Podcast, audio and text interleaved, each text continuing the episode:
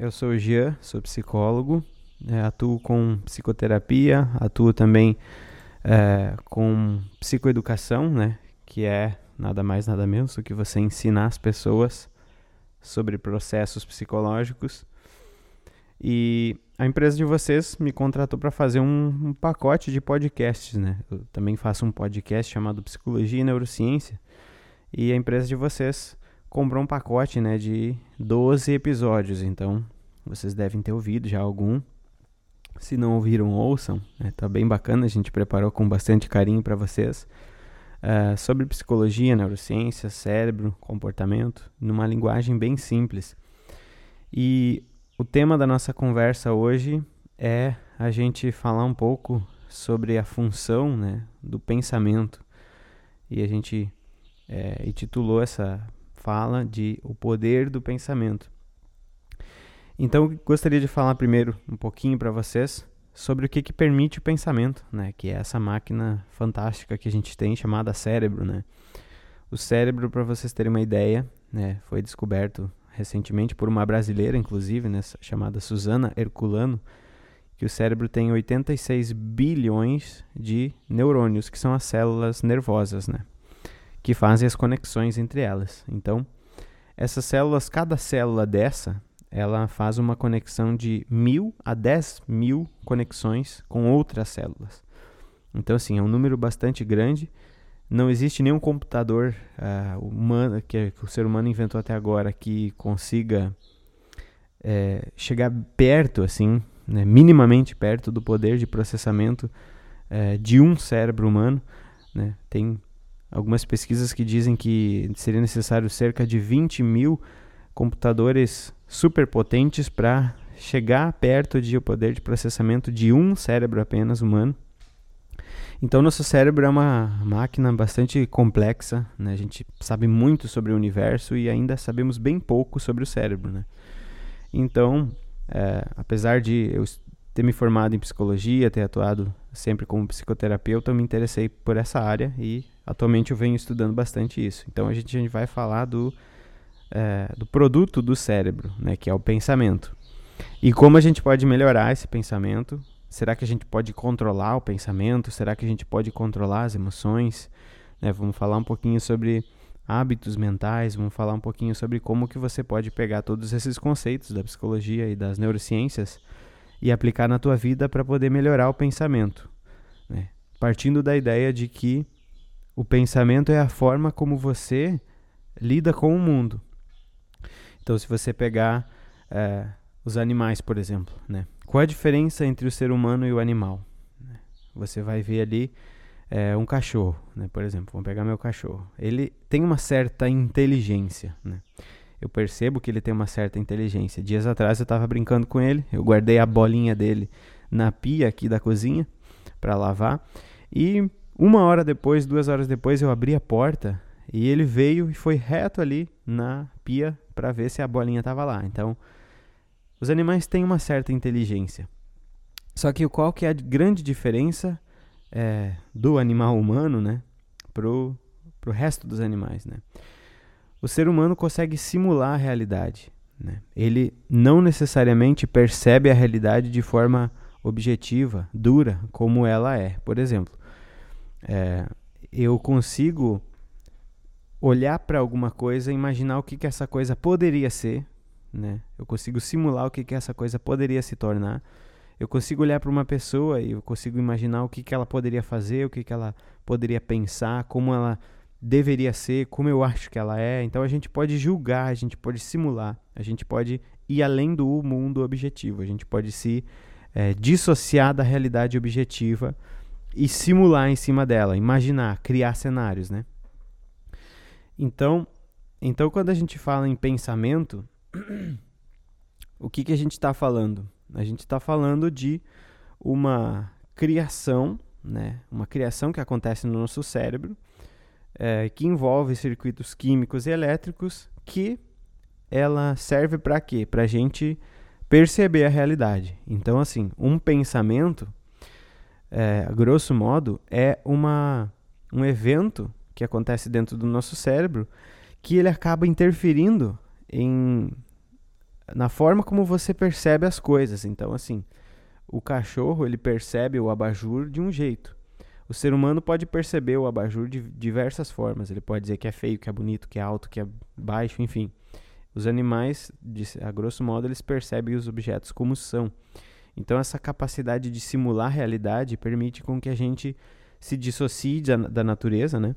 com que a gente interprete coisas ruins como boas, coisas boas como ruins. Então, esse é o grande trunfo do ser humano, mas ao mesmo tempo se você não souber lidar com essa simulação, né, que o cérebro faz, você pode cair em diversos problemas, né? Então, assim, o nosso principal trunfo, na verdade, é, tende a vir a ser a nossa principal fraqueza quando a gente não sabe o que, que é um pensamento, como ele opera, qual é a diferença de um pensamento para uma emoção, para um sentimento, para a nossa identidade, né? A nossa identidade, ela abarca tudo isso. Mas enfim, a gente vai falar um pouquinho sobre todos esses conceitos para vocês entenderem o que, que de fato é um pensamento e como você pode hum, cultivar bons pensamentos, né? cultivar pensamentos que vão é, te trazer mais bem-estar e mais felicidade e mais motivação. Então a gente trabalha na psicologia com essa hipótese. O nome é bem esquisito, talvez vocês nunca devem ter é, se dado conta desse nome, se deparado com esse nome. Mas, resumindo, o que é essa hipótese da conjectura real? Isso aqui é uma ideia da filosofia que diz o seguinte: existem formas melhores e formas piores de você perceber o mundo. Né? Então, assim, vamos pegar um exemplo. É, digamos que eu acho que eu canto muito bem, né? E aí eu vou lá no The Voice e eu começo a cantar. E aí todo mundo começa a rir e eu continuo cantando achando que eu estou arrasando. Né? Essa hipótese da conjectura real diz o seguinte: as pessoas percebem os fatos, é, assim, dependendo de muitos fatores. Elas não percebem os fatos como são. Existe uma coisa que modula a percepção do ser humano e existem vários fatores que modulam a tua percepção dos fatos. Um deles é a tua autoconfiança, um deles é a tua autocrítica, enfim, a gente vai falar de alguns. Mas em suma, é você não percebe os fatos como eles são. Você percebe os fatos como você está treinado a percebê-los. Você percebe os fatos como você quer percebê-los, muitas vezes, né? Que é o chamado viés da confirmação, né? O teu cérebro ele quer confirmar as coisas que você já acredita. Então aquele cara que vai lá no The Voice e começa a cantar e ele diz que ele é muito bom e os jurados dizem, olha, você não é tão bom assim. E ele diz, poxa, mas vocês não dão valor para as pessoas que vêm aqui. Você já deve ter visto isso várias vezes, né? Então essa pessoa a gente diria que ela não está vendo as coisas da forma realista. Ela não está vendo as coisas da forma como elas são. Elas não, não estão vendo as coisas de forma objetiva. E isso atrapalha muito. Por quê? Quando a gente simula demais, né? Quando a gente usa aquela faculdade aqui, né, do cérebro de simular demais, a gente tende a se dissociar da realidade objetiva. E isso não é bom, porque como vocês sabem, todos os seres vivos que se dão bem na natureza são os seres que se adaptam melhor, né? E a adaptação, ela é necessariamente é, uma atuação em cima daquilo que é objetivo e concreto. Então esse é o grande desafio do ser humano, né? É que ele se dissocia da realidade muitas vezes. Então, para esse cara que canta mal e não percebe que canta mal, o que, que vocês diriam? É mais fácil ou mais difícil de ele conseguir é, treinar, de ele conseguir ficar melhor? Né? Eu diria que é muito mais difícil de ele conseguir treinar uma porque ele não vai querer treinar, porque ele já acha que ele já é bom, né? É, outra que ele não vai saber onde é que ele precisa melhorar, porque ele na cabeça dele ele já é bom. Então, essa conjectura real nada mais é do que você ver as coisas como de fato são, ver as coisas livre de ilusões, né? E aí você pode ter ilusões positivas ou negativas. Você pode achar que é muito bom e você de fato não é, ou você pode achar que é muito ruim e de fato não é que é uh, o que as pessoas costumam ter, por exemplo, quando estão é, com ansiedade e com depressão. Elas se criticam muito, elas se julgam muito, né? elas se maltratam muito. E essa capacidade de ver as coisas como são, né, de perceber as coisas é, de modo mais objetivo, né, se guiar mais por fatos, essa é uma habilidade que naturalmente você não tem. Né? Naturalmente, o que, que você tem? Você tem isso aqui, ó, uma capacidade grande de simular a realidade. Isso você já vem com isso de fábrica. Então, digamos assim, você já vem com uma máquina que produz trilhões de conexões e que tem por objetivo tentar simular a realidade da melhor forma para que você se adapte. Esse é teu cérebro. Só que o problema é que muitas coisas é, foram mudadas pelo ser humano na natureza, então a gente não vive mais no mesmo ambiente que o macaquinho vive. Né? O macaquinho vive num mundo onde o cérebro que ele tem está totalmente adaptado e pronto para a natureza que ele vive, para o ambiente que ele vive. O ser humano não. Ele ainda tem o mesmo cérebro do macaquinho, quase o mesmo cérebro do macaquinho. Né? O nosso cérebro é bem mais avançado do que dos primatas, nossos primos ali, os macacos, né? Mas o nosso cérebro, comparado a um humano de 300 mil anos atrás, é o mesmo. Então, isso que vocês têm que entender. Tudo aquilo que a gente é, tem no nosso cérebro, que a gente permitiu com que a gente chegasse até aqui, de certa forma não nos serve mais, porque a gente transformou a realidade de tal ponto e de tal forma que o nosso cérebro é como se tivesse defasado hoje em dia. Então a gente tem que aprender como ele funciona primeiro, né?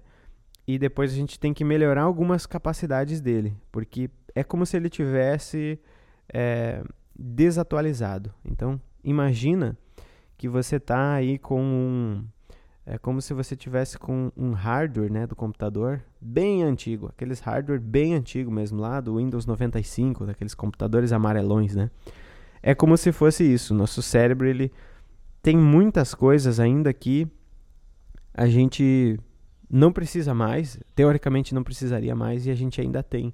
Por exemplo, uma tendência a focar muito mais no que é negativo, uma tendência a sentir muito mais o que é negativo, a lembrar muito mais do que é negativo e a passar muito mais tempo ruminando coisas negativas porque a gente acha que a gente está sempre em perigo. Então, isso salta totalmente fora disso aqui que eu falei, né? De ser objetivo e perceber os fatos como são.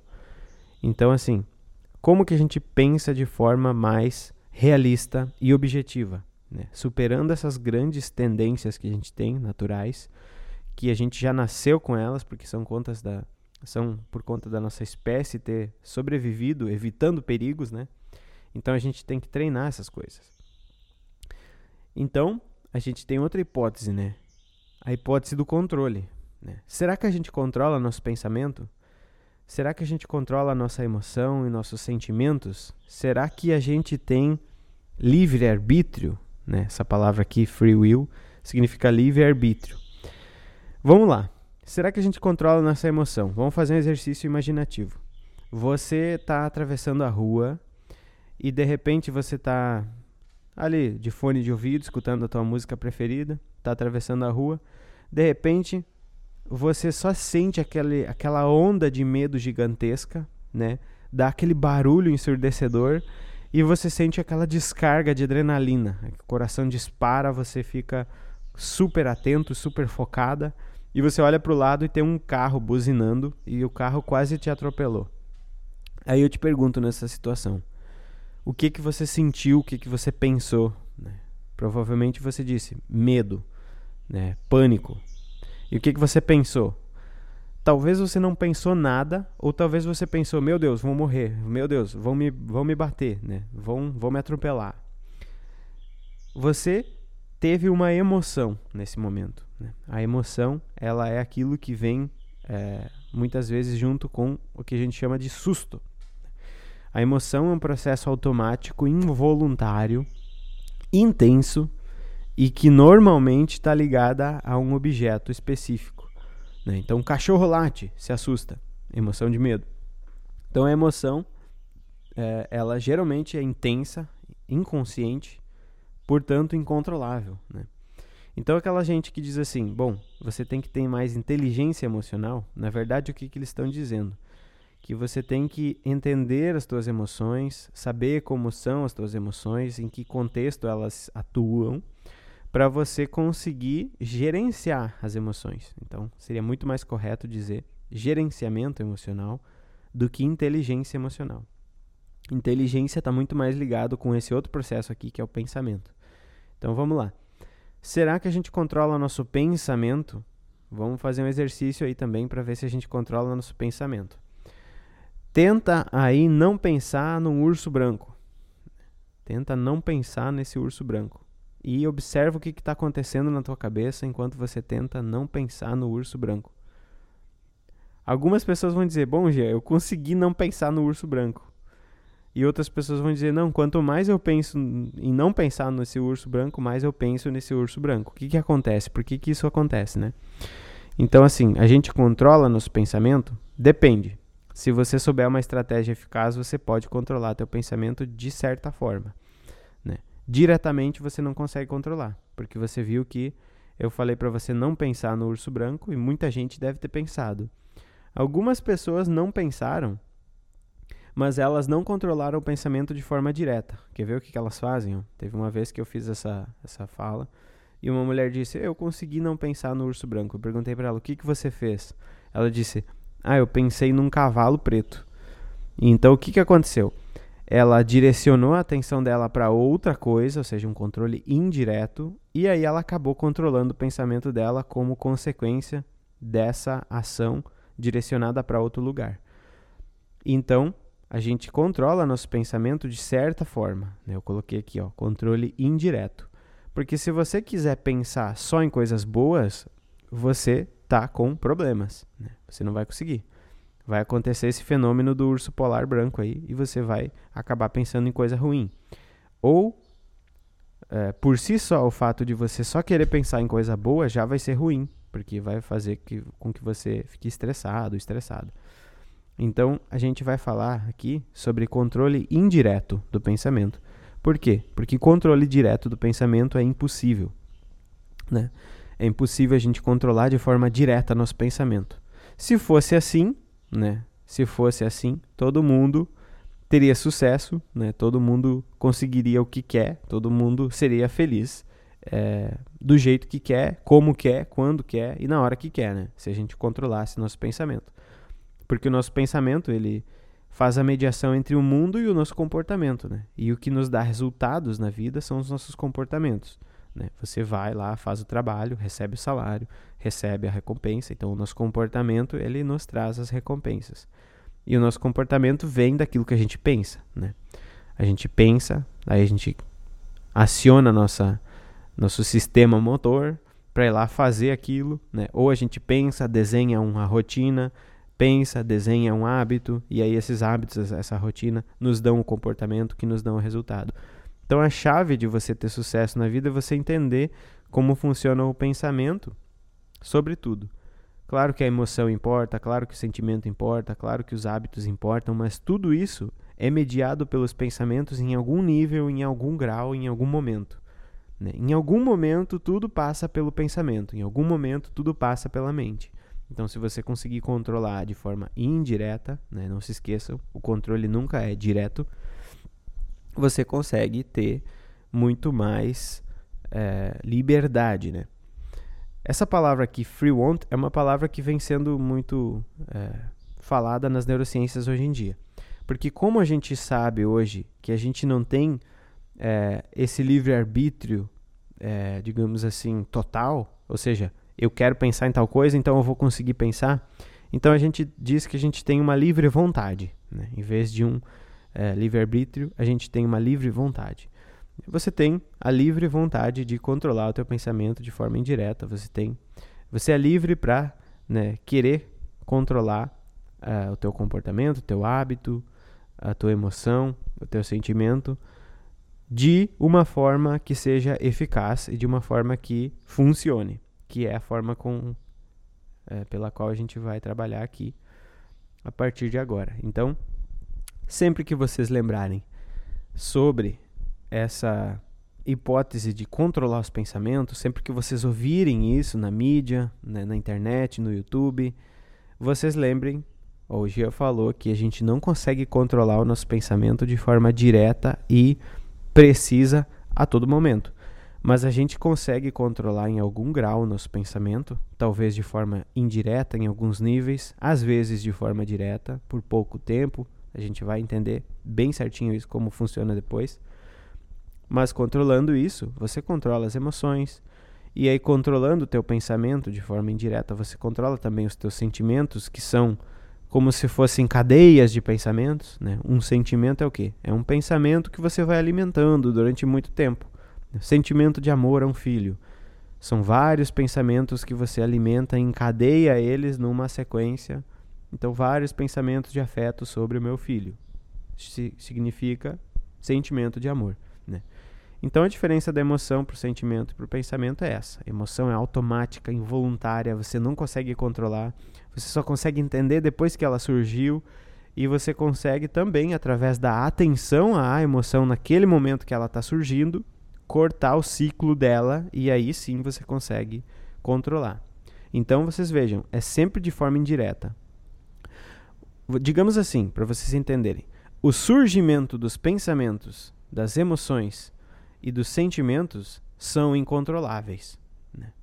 O que você vai fazer depois que eles surgiram, aí sim você controla. Por isso que é um controle indireto. Né? É um controle que é pós-surgimento.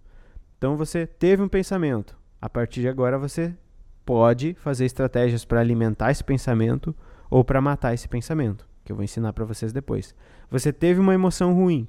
Você tem estratégias para eliminar essa emoção ruim ou para fazer com que ela se perpetue.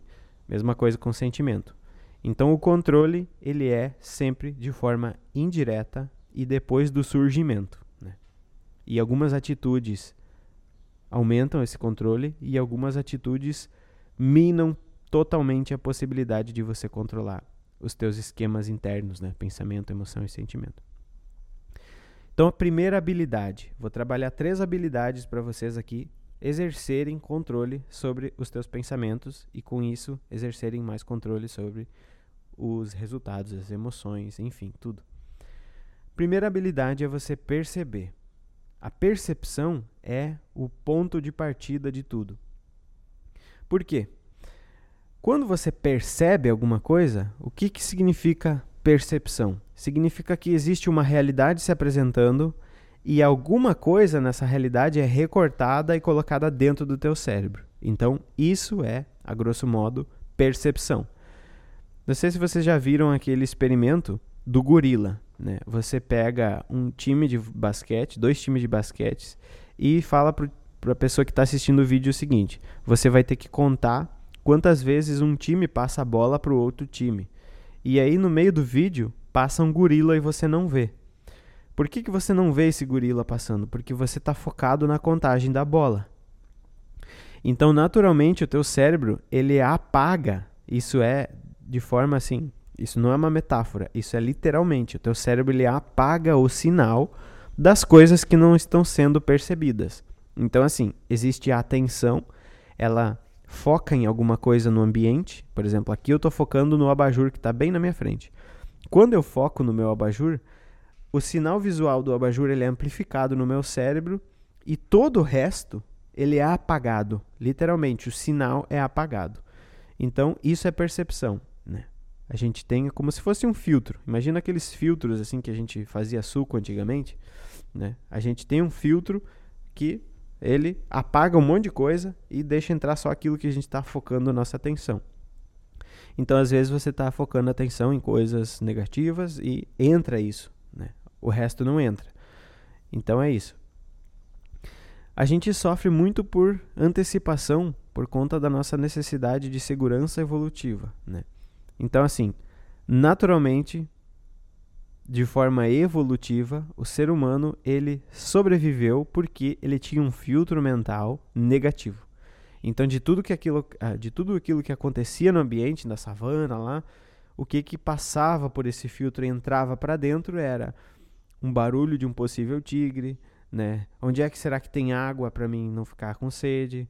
É, que bichos tem por perto aqui que podem me caçar, onde é que eu posso cair, onde é que eu posso quebrar uma perna, né? que galho que está podre que eu não posso pisar. Então tudo isso foi o que nos manteve vivos, né?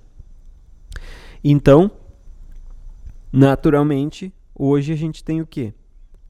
Mais pensamento negativo do que positivo. O pensamento dito positivo, né? Primeiro a gente tem que esclarecer o que é um pensamento positivo e negativo. Ele, o negativo ele de certa forma nos afasta de alguma coisa, né? nos afasta de uma pessoa, de uma situação. E o positivo ele nos aproxima dessa coisa ou dessa situação. Né? Então assim, é, muitos pensamentos negativos significa que você tem muitos sinais de perigo no teu cérebro. Né? Muitos pensamentos positivos significa que você não está percebendo perigos nenhum. Né? Então você está tranquilo, tranquilo. O que, que é o ideal? O ideal é que você tenha um equilíbrio entre isso. Né? A positividade em excesso te mantém em desalerta, digamos assim, e você não vai perceber os perigos. Então você não vai se adaptar, então você vai ser pego de surpresa, então você pode cair num comportamento perigoso que você nem sabe que é perigoso, enfim. Você pode ser uma pessoa que está se expondo ao ridículo e não sabe, como aqueles cantores no The Voice. Né? Então, pensamento positivo e negativo eles têm que ter equilibrados. Eles têm, eles têm efeitos é, positivos e negativos, os dois, tá? Então, assim, eu não sou dessa escola que prega o positivismo tóxico, né? Que você tem que encarar a vida como um mar de rosas, um arco-íris lindo, porque não é assim. Às vezes você tem emoções ditas, entre aspas, negativas, e eu coloquei esse entre aspas propositalmente, porque eu particularmente não gosto desse, desse dessa nomenclatura entre posições de negativo e positivo, porque quando você fala que uma emoção é negativa, automaticamente você já está querendo dizer para o teu cérebro que você não quer ter aquela experiência, né?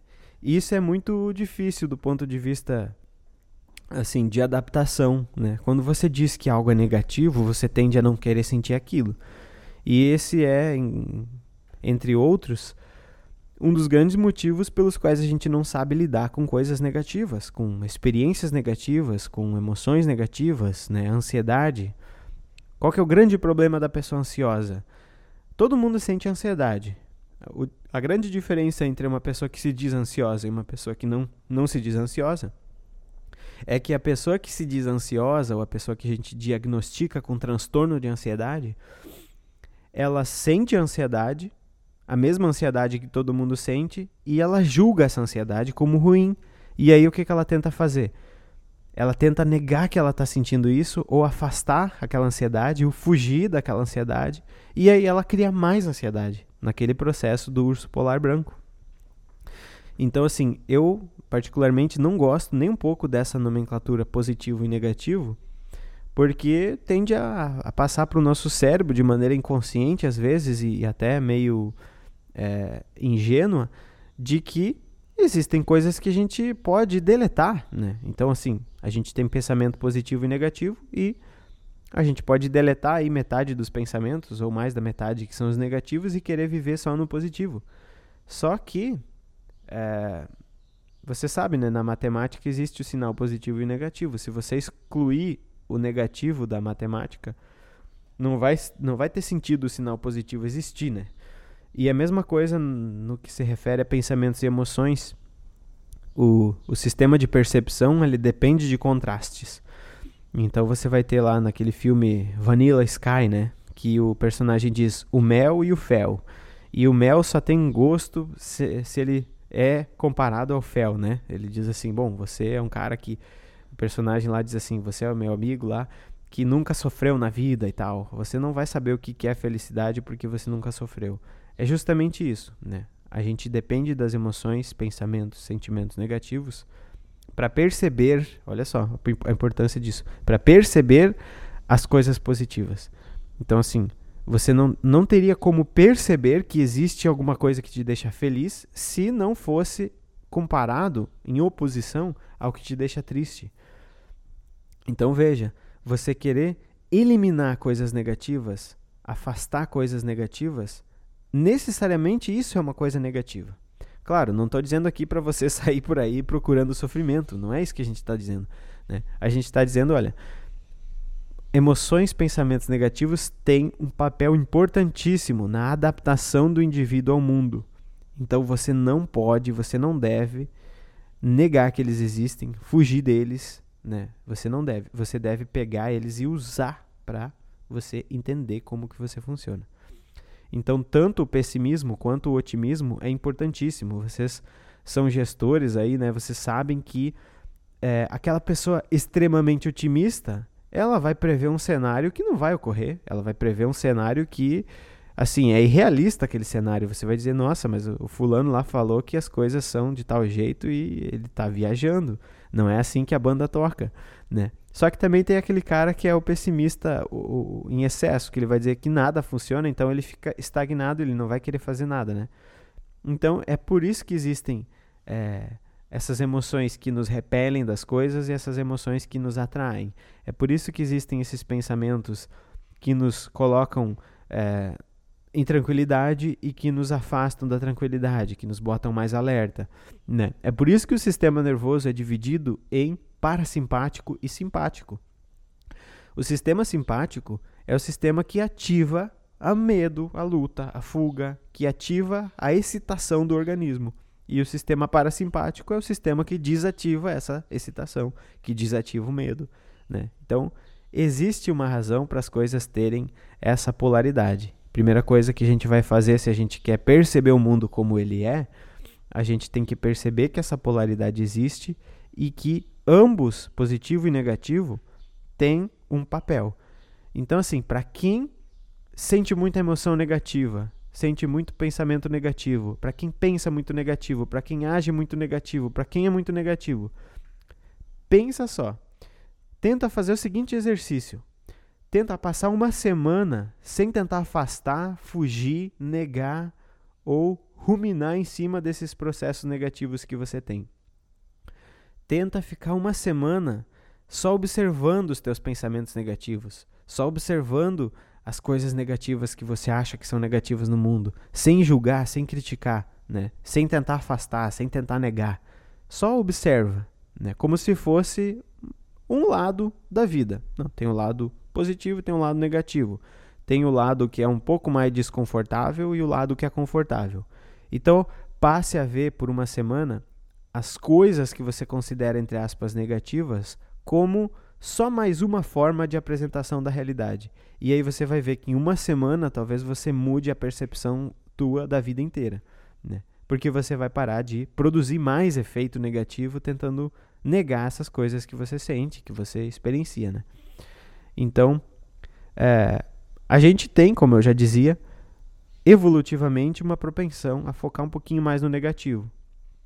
Então, a gente tem que entender que isso existe, né? que isso é, é uma propensão nossa, e a gente tem que ter uma postura de parar de brigar com isso, porque se a gente briga com isso, a gente gera mais. Então a gente tem que entender isso, entender como isso funciona e usar a nosso favor. E aí, como é que você consegue tornar as experiências que você diz negativas uh, coisas positivas? Você começa a procurar evidências em vez de julgar. Você começa a supor menos e começa a perceber mais através de um processo mais é, de perceber as coisas como elas de fato são. Então, assim, comece a observar os fatos em vez dos teus pensamentos. Você diz assim, ah, eu sou um fracasso, eu sou não sei o quê. Não. Quais são os fatos que dizem que você é um fracasso? Ah, não sei. A gente faz isso na terapia, né? A pessoa chega e diz, não, eu sou ruim, meu chefe não gosta de mim e tal. Quais são os fatos que você consegue lembrar que comprovam essa tese? Ah, nenhum. Né? Não, minha, minha namorada ela não gosta de mim porque tal e tal coisa que eu faço, ela faz uma cara tal. Não, mas ela já te falou alguma coisa? Você já percebeu alguma outra coisa além desse pensamento? Não, nunca percebi nada. então, assim, seja um cientista do teu próprio processo mental e comece a buscar os fatos e não as suposições. Né? Comece a simular menos e comece a buscar mais fatos. A ciência é isso. A ciência é usar a simulação, mas só na, na formulação das hipóteses, né? Na formulação, assim, da o que, que será que está acontecendo aqui? Aí você usa a simulação só para isso. Depois você vai buscar fatos. Né? Então, a primeira habilidade é uma percepção mais acurada, para você ter um filtro mental é, mais eficaz, né? onde você consegue perceber o mundo como de fato ele é. Você já tem uma propensão a perceber as coisas de forma mais negativa, e você tem outra propensão, que é ensinada na escola e pelos teus pais, a querer se afastar, fugir e negar essa coisa negativa. Então, nossos pais falam pra gente assim: não fique com medo naquela situação em que você precisa ter medo. Ou naquela situação em que você precisa ficar triste para se adaptar com a situação, os teus pais te dizem: não fique triste. Né? Na escola te dizem: não chora. então, assim, a gente aprende evolutivamente a focar mais no negativo. E a gente aprende socialmente a negar esse negativo. Então, olhem como é crítico essa coisa de como você lidar com os seus estados internos de pensamento. Então, a gente tem que aprender essas duas coisas, a parar de focar tanto nessas experiências que a gente não precisa mais focar, porque a gente já vive numa sociedade muito mais segura, né? Não existe mais um tigre no nosso lado querendo nos comer o tempo inteiro.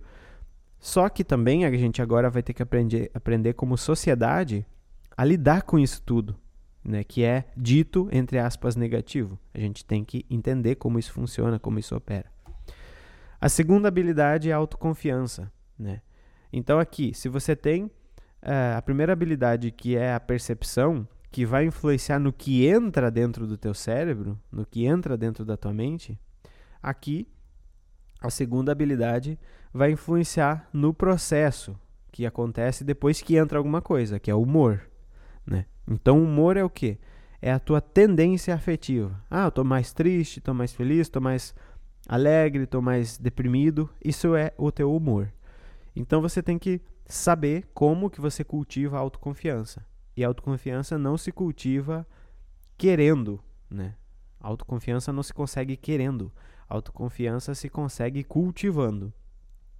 Como é que se constrói autoconfiança? Né? Autoconfiança se constrói dessa forma um processo lento, gradual, onde você começa a entender como funcionam esses processos que você é, faz, geralmente, e que trazem é, medo né, e desconforto, que são a dúvida, a autocrítica, a autopunição, a desesperança, catastrofização, que é aquela tendência da pessoa ansiosa de dizer, não, eu não vou conseguir, nada vai dar certo, a minha vida é ruim, não sei o quê.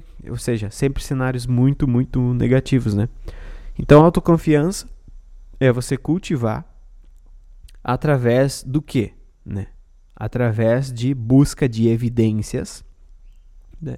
Você busca evidências no mundo de que você fez alguma coisa boa, você busca evidências no mundo de que você não é tão ruim assim, você busca evidências no mundo de que você não precisa se criticar tanto, de que as coisas não são tão ruins, e aí sim você consegue construir de, aos poucos autoconfiança através de um processo que a gente chama de autoeficácia, né?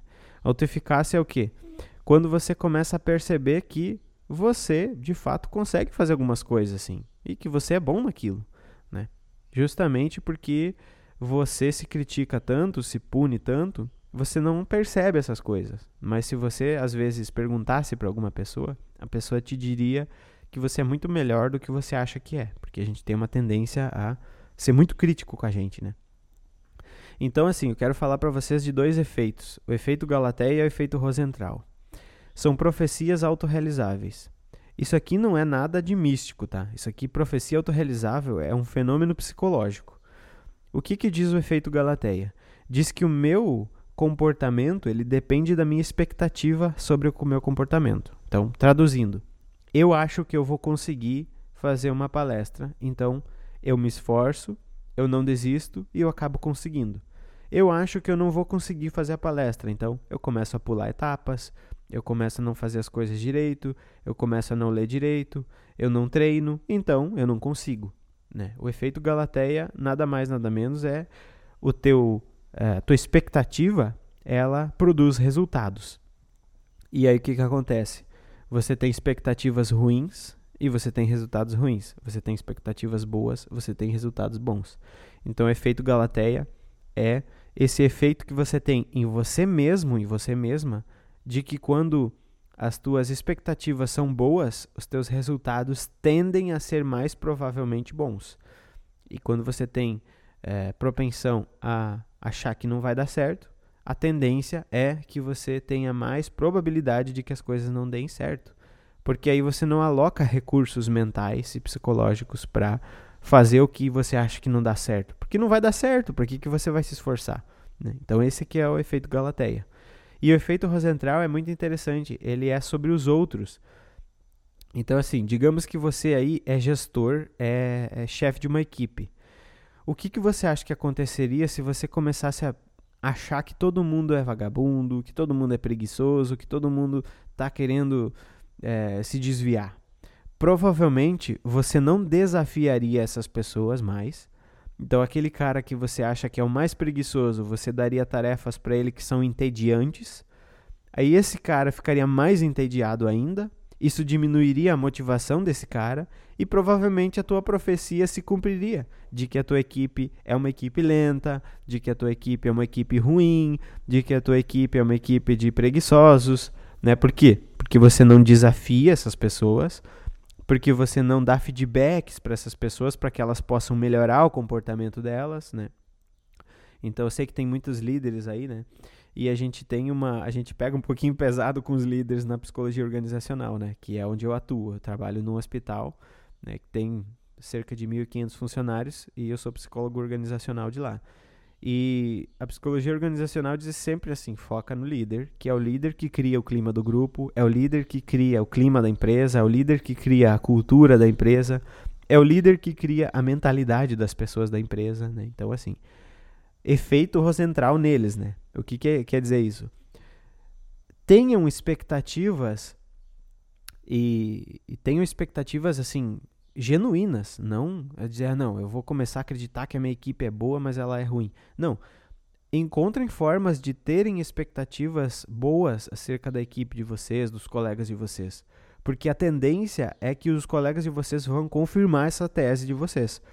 Olha só o que, que acontece. Foi feito vários estudos com professores e esse efeito Rosentral ele é muito estudado na, nas escolas, tá? É, é, muito grande a evidência desse efeito Rosentral no ambiente acadêmico, no ambiente de escola, é muito estudado. Então o que, que acontece? Você pega a professora do Joãozinho e o Joãozinho é um aluno péssimo. O Joãozinho é o pior aluno da classe. E aí eu vou lá, eu, Jean vai lá e forja um teste de QI falso. E aí eu dou para a professora e digo: olha, o Joãozinho aqui, você pode até ter achado que o Joãozinho não era esperto, mas é o seguinte: o Joãozinho é um superdotado. E é por isso que você acha que ele não é inteligente, porque ele fica, ele fica tão desmotivado com as tarefas simples que você dá para a turma e ele não quer fazer, porque o cara tá muito à frente, entendeu? Então, assim, você tem que dar coisas assim mais difíceis pro Joãozinho e tal, porque ele é um superdotado. Né? Aí o que que acontece? Né? Digamos que a professora acredite nisso. Ela vai começar a botar uma energia intensa no Joãozinho.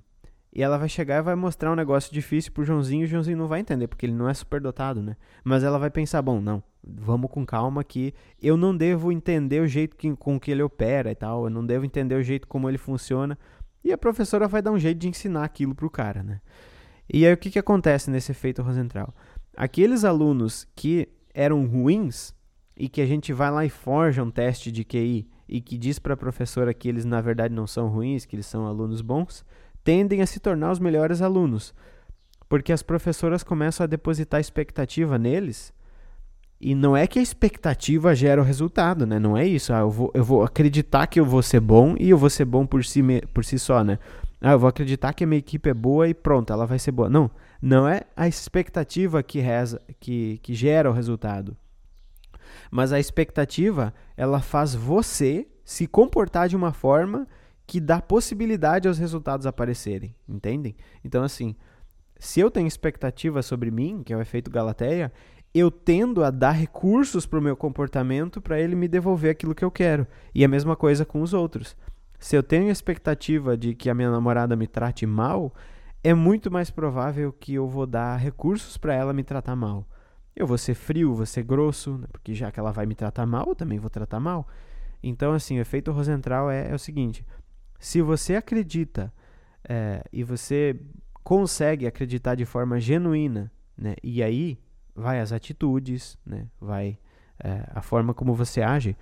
Se você consegue acreditar de forma genuína que a tua equipe é boa, que as pessoas querem trabalhar e que elas só precisam é, dos recursos para elas fazerem o que elas, o potencial delas máximo, elas vão fazer isso.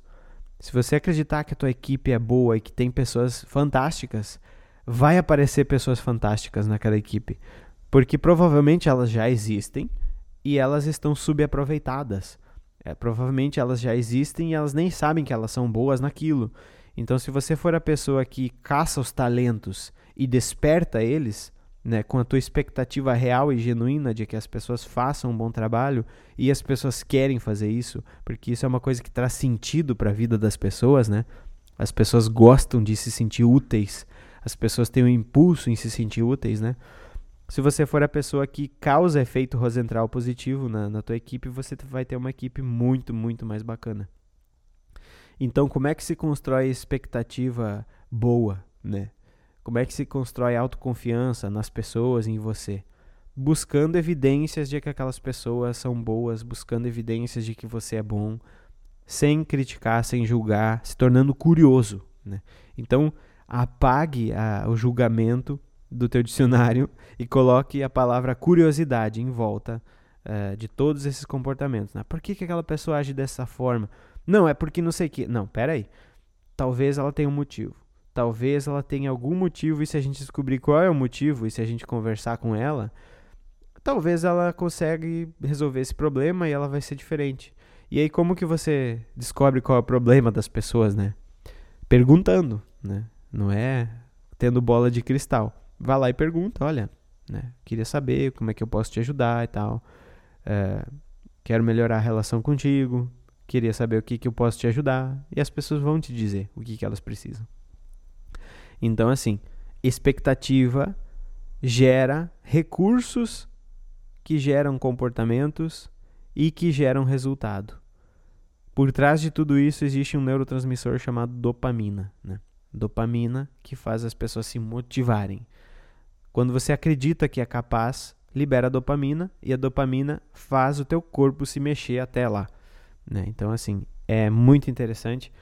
Se você pegar um ratinho e tirar a dopamina dele, você bota o ratinho, bota uma comida do lado, ele tem fome, mas ele não se move para pegar comida. É incrível. Se você bota dopamina no ratinho, ele vai e pega comida. Então a dopamina não tem a ver com prazer, né? A dopamina tem a ver com ir atrás de algo, ir buscar algo. A dopamina é o neurotransmissor do nosso cérebro que, quando está em baixa, a gente não quer buscar as coisas, a gente não quer ir atrás das coisas. Processos depressivos, por exemplo, tem uma baixa de dopamina né? e uma baixa de serotonina também, que é o hormônio que nos deixa com a sensação de ficar bem, né? tranquilos. Então, assim, resumindo, busque evidências e seja curioso. Ao invés de criticar, ao invés de julgar, de focar no negativo, busque é, formas de ver as coisas de uma perspectiva de curiosidade. Por que, que aquela pessoa tá, tá assim? Será que eu acho que ela é ruim naquilo e ela, na verdade não está precisando de uma ajuda?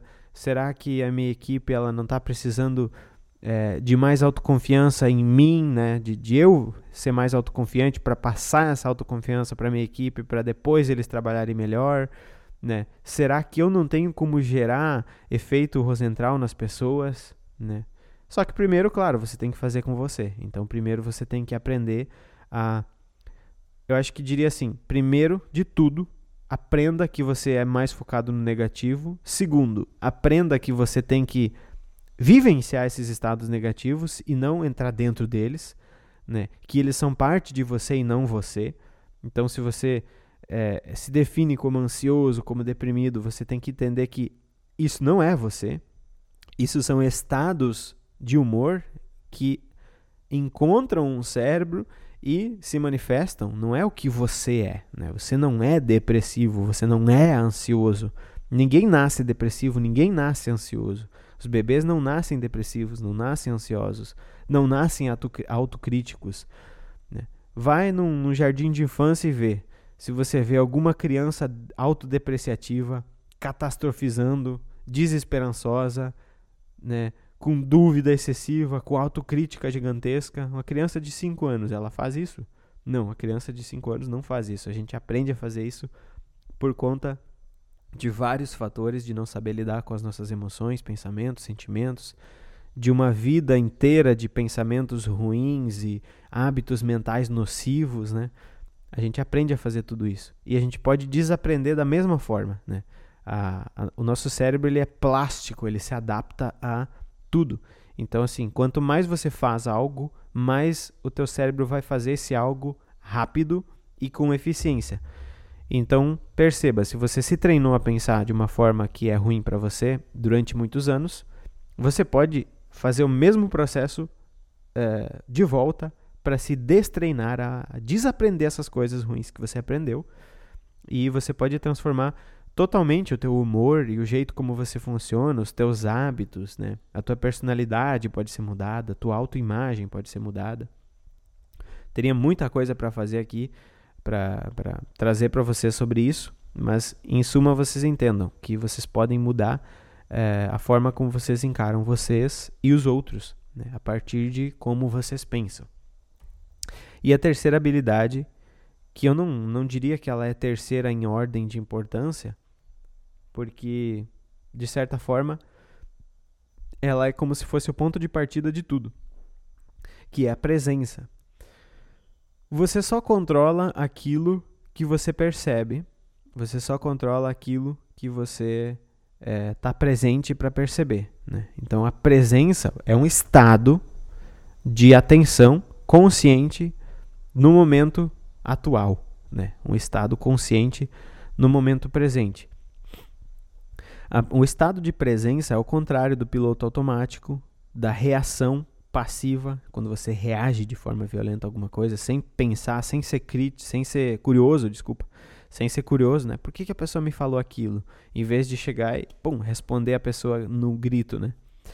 Uh, esse estado de presença, ele te permite perceber os estados e os blocos de comportamento antes de agir, antes de reagir. Ele permite você cortar os ciclos infernais de pensamento. O que, que é um ciclo infernal de pensamento? Eu tô ansioso. Ai, que droga, tô ansioso. Aí fica frustrado. E aí fica com medo porque não consegue tirar o pensamento ansioso da cabeça. Então, ansiedade, frustração, medo, raiva, e aí vem todas aquelas emoções e pensamentos, entre aspas, negativos, que te afastam, que te repelem das pessoas, das coisas, né? que te retraem dentro de você. E aí você entra num ciclo infernal. Como é que você sai desse ciclo infernal? Primeira coisa, perceba que você está dentro dele. Né? Como é que o peixe sabe que ele está na água? Só se a gente tira ele da água, aí ele fica lá, né? Preciso de, de água. Aí ele sabe que ele não está no ambiente dele. Então, assim, se você vive dentro do ciclo infernal do pensamento, você não sabe que você está dentro dele. Então, assim, é bem Matrix isso aqui. Quando vocês perceberem que vocês estão dentro de um desses aqui, talvez vocês percebam que vocês passaram anos, talvez vocês percebam que vocês passaram meses dentro disso aqui. Teve uma situação na minha vida que eu percebi que eu tinha passado cerca de seis meses dentro de um desses. Teve uma situação na minha vida onde eu percebi que eu estava há seis meses num ciclo desses de é, ciclar dentro de um, um pensamento que gerava uma emoção, que gerava um sentimento, que gerava um comportamento, que gerava outra emoção, outro pensamento. E tá. Eu não conseguia perceber né? Porque eu tinha parado de praticar o mindfulness. O mindfulness é, é o treino que você precisa fazer para praticar essa presença. Né? O mindfulness é um treino de atenção consciente no momento presente, sem julgamentos e de maneira deliberada. Ou seja, você presta atenção no que está acontecendo agora. E aí a tua mente foge. E aí você volta para agora. E a tua mente foge. E você volta para agora. E a tua mente foge. Você volta para agora. Tua mente pensa lá no boleto que você tem que pagar. Aí você volta para agora. Aí você pensa lá na tua mãe que você não ligou para ela. Aí você volta para agora. Ou seja, esse é o treino do mindfulness. Então, uma certa época da minha vida eu fiquei sem treinar isso e eu entrei num ciclo desses aqui. E seis meses depois eu comecei a treinar de novo. E aí eu tinha um problema insolúvel na minha cabeça. Há seis meses eu estava tentando resolver esse problema e eu acabei percebendo depois de seis meses que ele nem era o problema. O problema é que eu não estava percebendo que aquilo era um ciclo infernal de pensamento e não um problema. E na minha cabeça era um problema bem insolúvel, né? Era um problema assim quase impossível de resolver. Então isso estava tirando meu sono, isso estava me deixando com emoções muito negativas e tal. E aí na foi um momento que eu também é, deixei de fazer terapia, que a gente sempre faz terapia, né? Os psicólogos sempre tem que fazer e tal. E aí eu voltei. E aí o meu terapeuta e o meu treino me ajudaram a perceber que eu estava dentro de um desses. E assim, você pode achar que é loucura isso, mas é muito sutil quando você entra num ciclo é, infinito de pensamentos que vai se retroalimentando você passa uma semana dentro dele e você já não percebe aquilo mais como um pensamento. Aquilo passa a ser a tua realidade, né? Então, por exemplo, o, o, o vamos pegar um exemplo aí. Digamos que tem aí um, um cara que comanda 10 pessoas. Faz um ano que ele pensa que essas 10 pessoas estão querendo se desviar do serviço. Faz um ano que ele pensa que essas pessoas não são boas para o cargo que elas estão. E ele nunca parou para pensar se de fato esse pensamento que ele está tendo há um ano é real. Talvez aquelas pessoas estão precisando conversar com ele, precisando que ele chegue e dê um desafio para elas, e precisando que ele chegue e diga assim: Olha pessoal, eu quero ajudar vocês a ter um desempenho melhor e tal. Vocês são uma equipe que eu considero assim que tem um potencial bacana. E eu queria saber como é que eu posso ajudar vocês. Às vezes as pessoas ficam anos supondo coisas na cabeça delas e não param para chegar e conferir se o pensamento é real, né? Isso que eu chamo de ciclo infernal do pensamento. Eu já atendi chefes, para vocês terem uma noção, que estavam assim. É, eu, eu, cheguei e perguntei para eles: olha, eh, você, você acha que é, é real esse, essa tua percepção aí do, do fulano de tal? Não, eu acho que é e tal. Você já conversou com ele? Não. Como é que você me diz que, que o fulano de tal pensa isso e você não conversou com o cara para ver se é isso que ele pensa? Né? Como é que você sabe o que, que o cara tá pensando? Como é que você sabe qual é a intenção da pessoa sem perguntar para ela? Então, assim, é muito, muito, muito sutil o modo como você entra nesses ciclos de pensamento e não, e não percebe. Você pode ficar um ano, você pode ficar seis meses, você pode ficar dez anos, você pode ficar três anos né? A última pessoa que eu vi, eu atendi um médico que estava há mais ou menos uns 10 meses num desses. E assim, ele não, não arredou o pé dentro da, da, do atendimento que eu fiz com ele de perceber que isso era um ciclo infernal de pensamento. Ele continuou achando que era a realidade dos fatos. Né? Era uma situação lá que ele não conseguia ter controle da situação, não conseguia mudar, ou seja, ele não conseguia fazer absolutamente nada.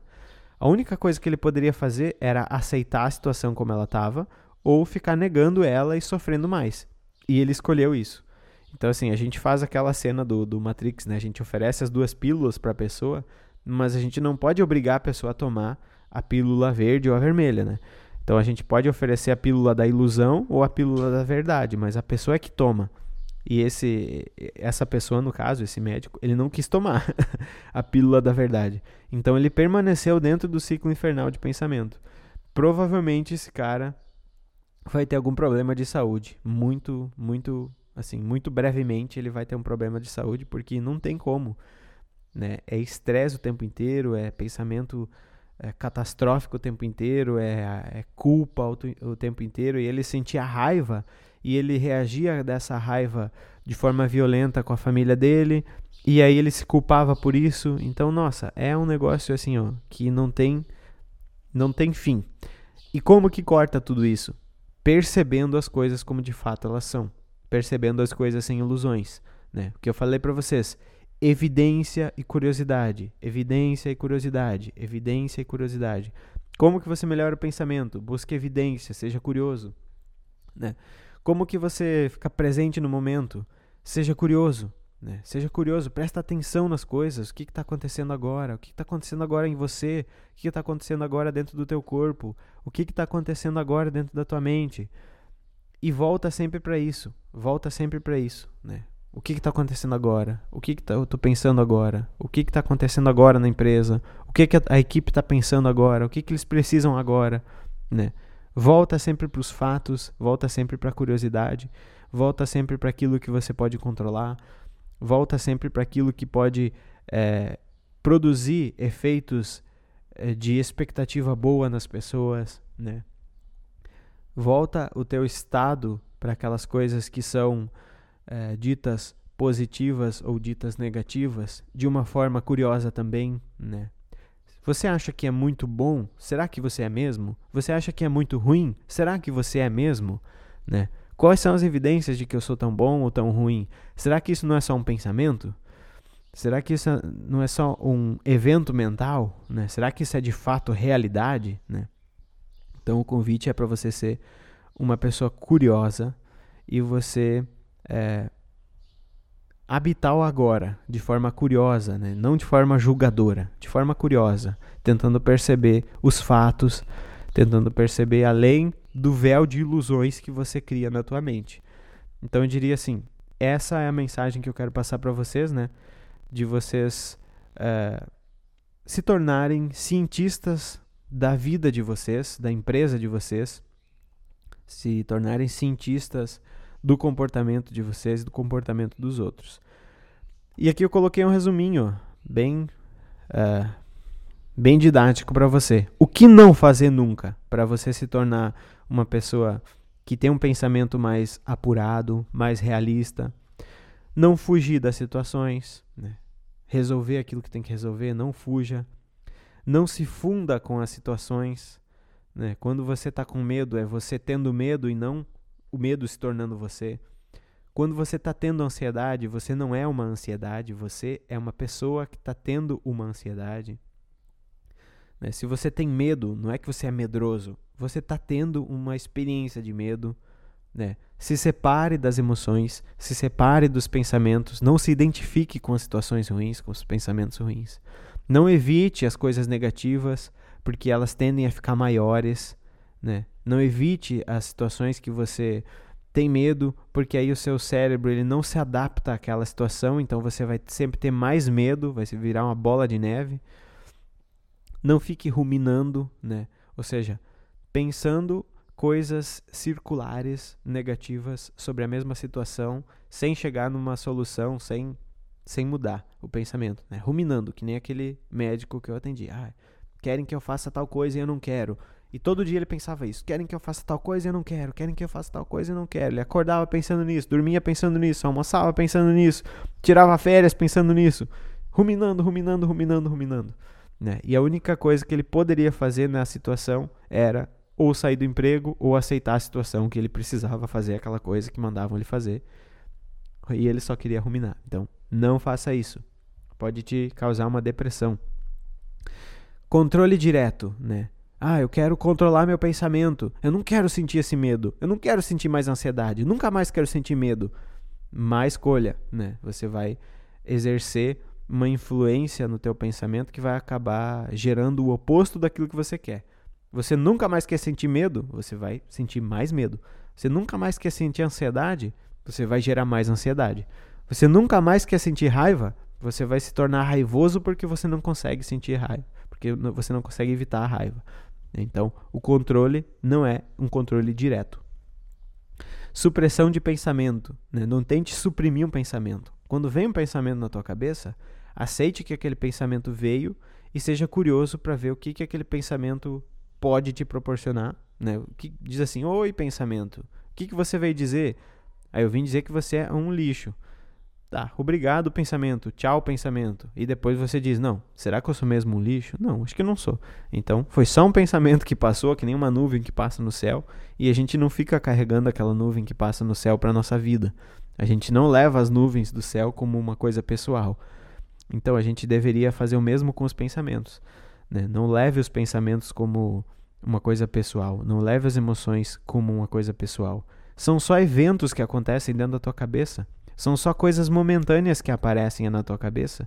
Então não se identifique com isso, não se funda com isso, né? Uh, e aqui tem dois lados, né? Se você for ver, ó, evitação, fuga, ruminação, a ruminação e a fusão, ela é como se você se tornasse aquilo ruim que você, né, tá ali, um sentimento ruim, é como se você se tornasse aquilo. Já a fuga, a evitação, né? A supressão é como se você quisesse afastar, né? Como se você quisesse, bum, tirar aquela coisa. Então isso não funciona. O que funciona é você permitir com que aquela coisa passe e deixe que ela passe e ela vai embora, né? Assim como a nuvem no céu passa e vai embora, assim como a onda no mar, ela, ela surge e quebra e ela vai embora. O mar permanece, o céu permanece, você permanece. E essas coisas, elas passam, né? Tudo passa. Pensamentos bons passam, pensamentos ruins passam, situações ruins passam, situações boas passam. Então você encarar as coisas como transitórias e não se apegar e não se fundir e não evitar e não brigar e não ruminar. E o que fazer então, né? Primeira coisa, ficar atento aos fatos, buscar evidências. Segunda coisa, se perguntar: eu controlo isso ou não? Se eu não controlo, esquece. Se eu controlo, o que, que eu posso fazer? Né? Então, depois de você saber se você controla ou não, você vai para o terceiro passo. Disso aí que eu controlo, o que, que eu posso fazer? Porque tem coisas que eu controlo que eu não consigo fazer hoje. Tem coisas que eu controlo que eu não, não, consigo fazer essa semana. Tem coisas que eu controlo que eu não consigo fazer porque, sei lá, não tenho recursos.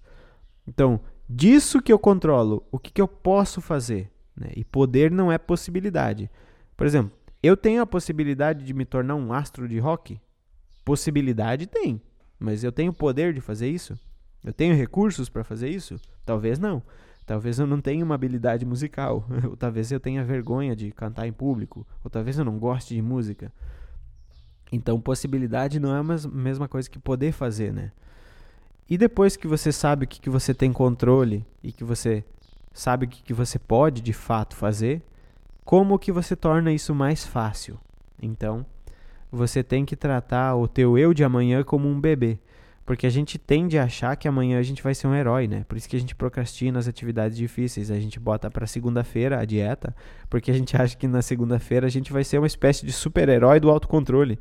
E vai dizer: "Não, eu vou pegar esse brownie, vou ficar olhando para esse brownie, eu não vou comer esse brownie porque eu sou uma pessoa com autocontrole". Só que não. Né? Você tem que tratar o, o teu eu de amanhã como, um, como se fosse um bebê. Né? Se você não quer que o bebê coma besteira, você não bota besteira na tua, na tua casa acessível ao bebê. né? Você tira de perto dele. E aí você consegue controlar o bebê é, de forma indireta. Né? Então, atenção aos fatos, busque evidências, busque o que você controla. Disso que você controla, busque o que você pode realmente fazer de maneira realista. E depois, como tornar isso mais fácil? Como tornar isso mais acessível? Porque tudo aquilo que é mais acessível e mais fácil é o que o teu cérebro quer. O teu cérebro não quer gastar energia à toa, não quer passar trabalho. O teu cérebro ele é, é uma máquina de economizar energia, de economizar recursos. Então, resumindo, como melhorar teu pensamento? Busque os fatos. Dos fatos, busque o que você tem controle do controle, busque aquilo que você pode fazer e daquilo que você pode fazer, facilite aquilo. Se você fizer esses quatro passos, naturalmente você vai melhorar a tua vida, a tua realidade, a tua empresa, a tua equipe. Né? Você vai perceber os fatos como são, você vai gastar energia só naquilo que você tem controle. Disso que você tem controle, você só vai fazer o que você pode, aquilo que você pode, você vai pedir para alguém fazer, alguém que pode ou você vai esperar você conseguir fazer. E aquilo que você consegue fazer, você vai tornar cada vez mais fácil e rápido com que seja feito. Né? Por exemplo, você quer que as pessoas se reúnam com facilidade para conversar, você quer ter um ambiente na empresa mais sociável, coloca uma máquina de café. As pessoas vão parar para tomar café e vão conversar.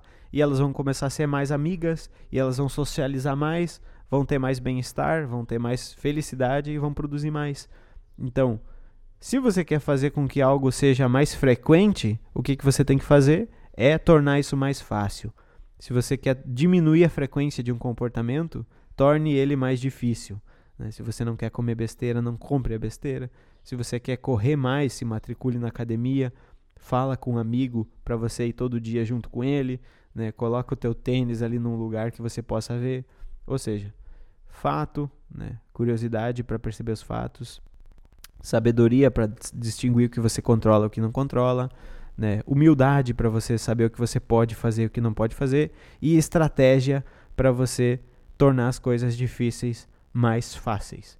resumidamente, assim, de uma forma é, resumida e até a gente passou um pouco do tempo, né? Mas de uma forma resumida, é assim que você pode controlar o teu pensamento. E se você consegue controlar teu pensamento, sempre lembre de forma indireta, você consegue controlar sim uh, o teu comportamento e até de uma certa forma o ambiente em que você vive. Então é isso. Deixo aí para vocês se quiserem comentar alguma coisa ou fazer algum tipo de pergunta. É claro, né? Uh, essa questão de, de, de lidar com as coisas, você fez uma coisa muito correta sem saber, né? Você não tentou, você não tentou controlar o teu pensamento, você não tentou, ai, não posso pensar isso, não posso ficar pensando em morte, não posso ficar na Você foi, você fez o que era certo sem saber que era certo. Isso é muito mágico, porque às vezes as pessoas elas acertam de forma inconsciente, de forma assim. É, a pessoa literalmente ela, ela, ela, aplicou uma estratégia psicológica eficaz. Que se você for olhar o que ela fez, você encontra respaldo científico para o que ela fez, que nem o que você disse aí. É, condizeu com tudo que eu, que eu falei. Então, você aplicou todas as técnicas que a gente ensina a pessoa a fazer no processo terapêutico de maneira automática. Você simplesmente teve esse enfrentamento naturalmente. E isso pode ser a diversos fatores, né? Pode ser a traço de personalidade, pode ser que você tenha uma certa experiência emocional maior, pode ser que você tenha um autoconhecimento maior. Enfim, diversas formas você pode. É, diversos fatores podem ter contribuído para que você enfrentasse a situação da melhor forma possível, né? E aí, como você disse, todo mundo se espanta porque era para você ficar muito mal era para você não sei o quê. Porque é, é, isso, a gente aprende de forma errada. Né? A Juliana colocou aqui ó, uma grande lição para não pouparmos nossos filhos pequenos de frustrações. Exatamente. A gente quer poupar eles de frustrações. E aí o que, que a gente está fazendo? Ensinando eles a, a não enfrentar situações. Então, assim, o estresse, por exemplo, pessoas extremamente estressadas, qual é o tratamento que a gente faz? é a inocuação ao estresse, que a gente chama. Inocuar o estresse é o quê? É como se você fosse dar uma vacina para a pessoa. Você pega a quantidade do negócio que ela está sofrendo, diminui bem pouquinho e aplica em doses bem pequenininhas. E a pessoa vai desenvolvendo anticorpos né, contra aquilo. O estresse, a frustração, é a mesma coisa. E do ponto de vista do cérebro, ansiedade, pensamento negativo, é, ruminação, tudo é estresse, né? É cortisol, é, ele estressa o cérebro. Então, tratamento para o estresse é você é, enfrentar as suas dificuldades de uma forma que você consiga lidar, né? Se você vai em pequenas doses, você consegue ficar maior do que o problema. Se você faz tudo isso que a gente falou, né? Se você não nega, se você não foge, se você enfrenta de uma forma sábia, você consegue você não precisa, esse é o ponto, você não precisa se poupar da frustração. Você não deve se poupar da frustração.